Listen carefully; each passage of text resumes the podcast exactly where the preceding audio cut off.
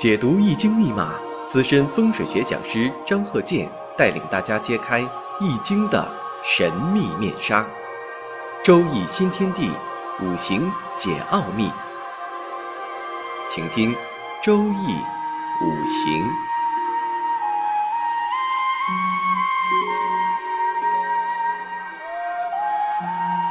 上山微电台荣誉出品。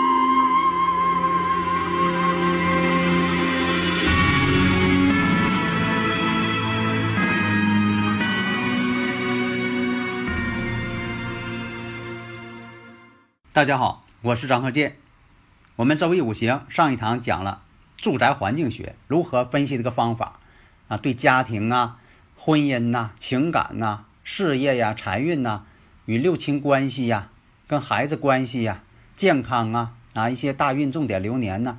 哎，这个结合去分析，因为它必须也结合于生日五行之间来进行分析。你不能说的单凭一点去看这个问题。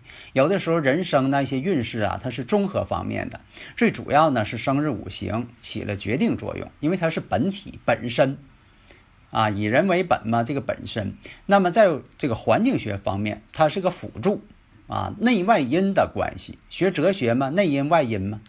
下面呢，我们讲。啊，这个环境学的例子，第一，现场要进行一些勘测。当然了，你像我以前讲这个，我创立的啊卫星地图勘测法，啊，一个是必须得了解呢这个当地的磁偏角，这个很重要，因为卫星地图呢它没有算进磁偏角，它就是按照这个地球子午线真正的南北啊去测量的。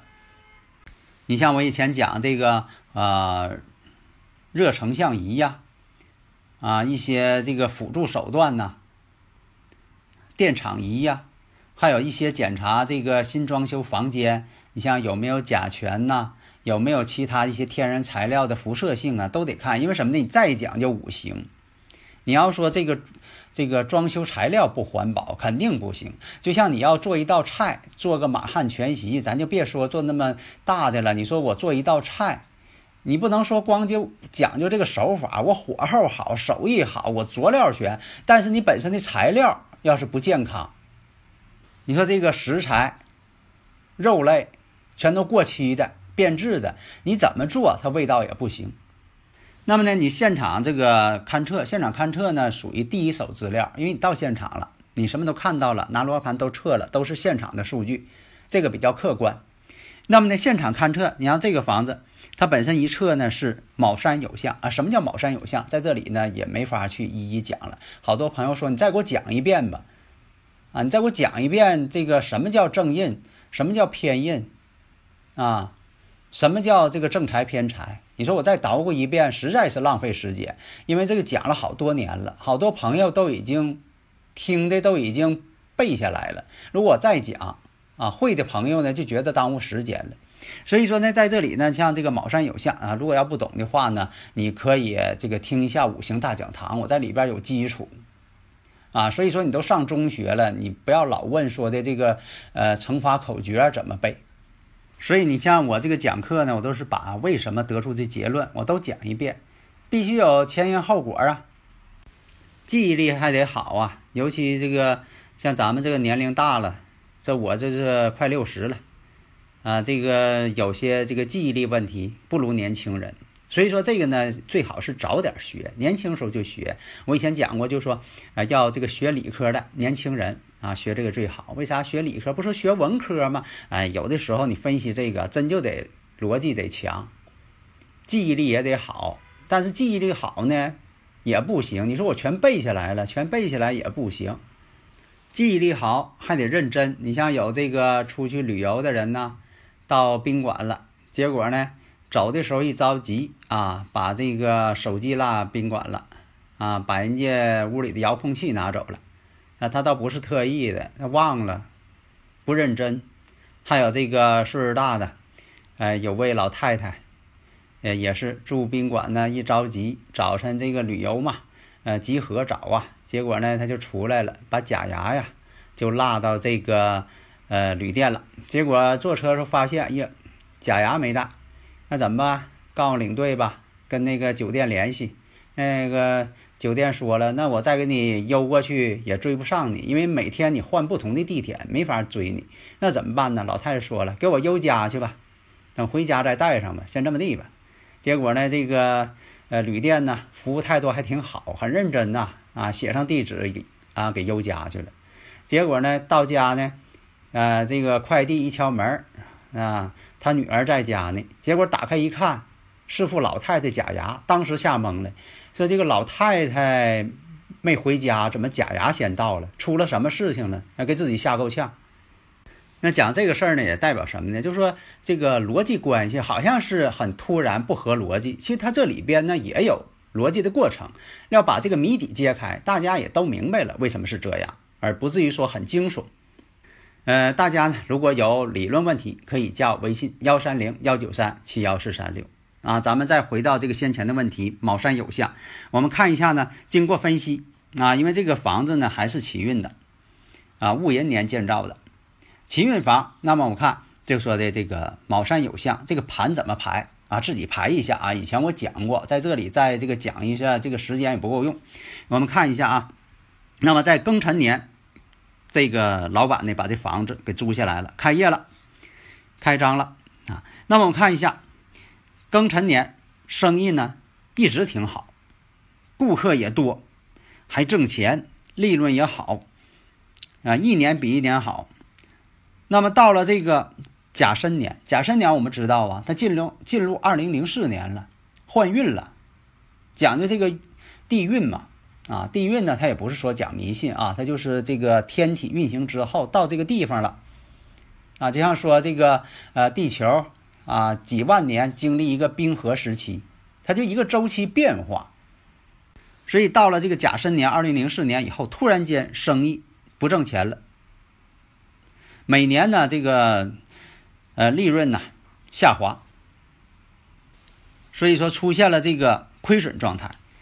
那么到了这个丙戌年的时候，更是不行了，坚持不住了，所以说呢这个。要看一看到底是怎么回事啊？因为呢，他呃各个方面做的，他认为都挺好，不比同行业差，为什么就自己不行？这是很奇怪的问题了。所以呢，这个现场勘测看一下，所以啊，对这个五行的分析，对于这个住宅环境的分析，不一定说非得听这个房主人给你讲一遍历史这个过程。哎呀，不挣钱了，你给看看吧，怎么回事？给你讲一遍，嗯。当然讲一遍更好，对这个房主人呢，还有这个预测者呀，都是信息充足、数据充足的。这样说，你算一道应用题，所有的这个条件、已知条件都给你了，你算起来呢，它又快捷又准确。当然，有的时候呢，他没给你那么多已知条件，那这就需要自己分析了。自己分析呢，这才显示你的功力呢。为什么说在奇运的时候好呢？现场勘测奇运的时候应该是很好。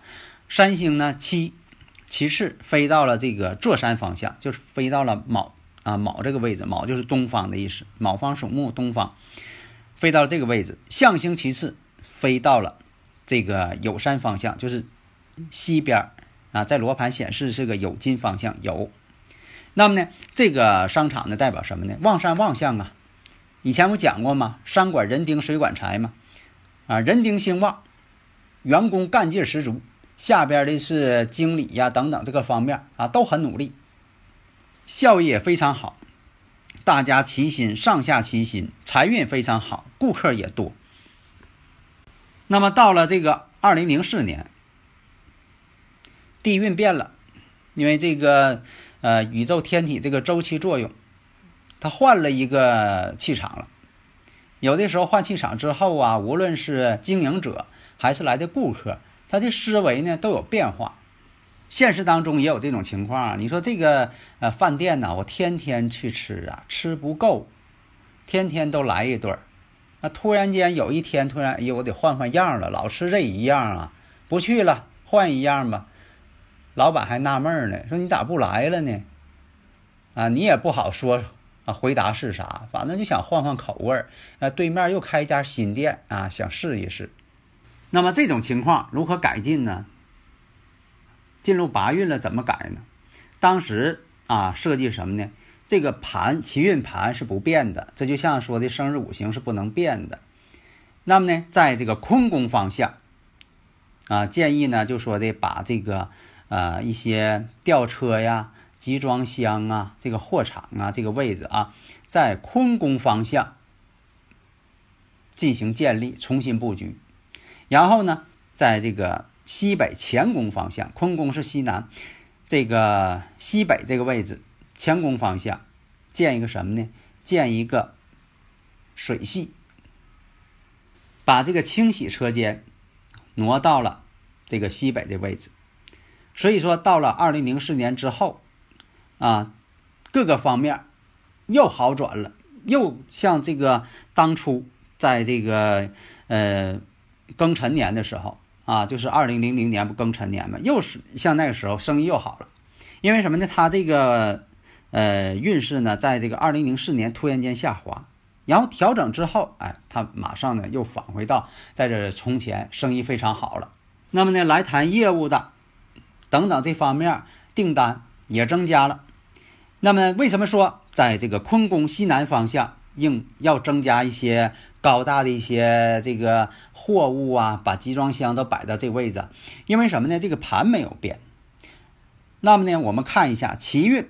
卯山有相，在西南坤宫这个位置，它有个八白三星。那这八白三星呢，到八运的时候，它马上当令了。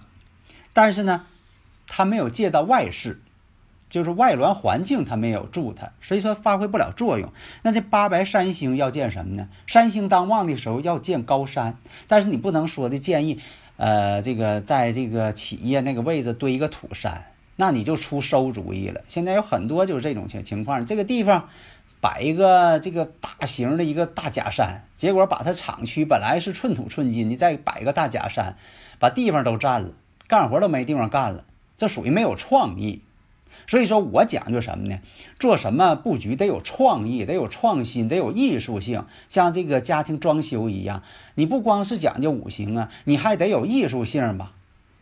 因为到了这个八运之后呢，这个其次啊，三星象星啊都退气了，退运了，啊，他不管事儿了，退下去了，所以说再旺也没有用了。就像这个老领导再有能力，但他退休了，不管事儿了，新领导上任了，他管事儿了，所以说一切这个工作开展的都围绕这个新领导。当然了，就说这个我讲这个呢是这个环境学。也得配合呢，这个老板当事人这个生日五行，这个老板呢，他这个生日五行以什么为喜用啊？以什么为财星啊？你得考虑按照他的五行来进行布局建设，你不能抛开他本人。你说这个我就是按照这个呃五行给你布局，如果不考虑本人，就等于说什么呢？你没有量体裁衣。你说我这衣服做的可好了，料也好，做工精致。啊，这个做出来之后，那就是那就功夫都做到家了，就是好啊。但是呢，你说他没量他尺寸，谁知道他这个三围多少啊，腰有多粗啊？你做出来这个服装裤子能不能穿呢？你不得考虑这个事情吗？量体裁衣。另一个呢，就是说在布局上，你比如说提出这个观点，你说这个地方应该有高的东西，它有三星旺星，三星要建高的东西，你还得考虑呢。你说我堆这个集装箱，工作上是否方便？你要不方便呢，这个创意你还不能用。你像说，我以前我也讲过，给这个工厂布局，你说这个配电箱，从五行上来说，应该在这个它的厂区的东南巽宫方向，或者是有飞星的、有木的方向、有火的方向啊，有九指方向比较好，不能有水的这个位置啊，水火相克。你在五行上这么定的，但是现实当中，你说我摆到这个南方，摆到这个东南方都不合适。一个是呢。这个工作上啊不方便，关键什么电缆不好铺设，这是在技术上最关键一点。所以说呢，我们不能说的这个呃硬性的啊必须规定，那但是你规定一些东西呢，在这个呃电力建设上不合乎规定，那就不能那么做。摆在那个位置，电力损耗还大，距离又远，铺设的电缆呢又长，费用也高。又不安全，那你现设计这个地方就不合理。像这个五行装修一样，有的时候，这个有些啊所谓的一些啊五行人士啊，总是呃硬性的让设计师听他的。但是设计师呢，考虑到呢说装修上是否啊符合在这个工程上的要求、艺术上的要求。那欧式装修，你说非得在大厅里摆两个土地爷，那本身它就不合适。另一个呢，你还得懂得装修这方面的一些理论。建筑上的理论，你不能随便砸人墙，啊，你也不能说这个这个对装修风格呢进行一些破坏，那就是呃看着不好看了。所以说呢，你要这方面不懂，人家设计师认为呀，你这些方面是外行。现在很多这个年轻的设计师呢，也都懂得一点五行，虽然说的他不是说特别高深，但是呢，有些地方他还是懂得的，啊，也有可能说他的水平啊比你都高。所以在这里呢，就说各方面的自然科学，你必须得懂。就像我说的，你得会用那些高科技的仪器。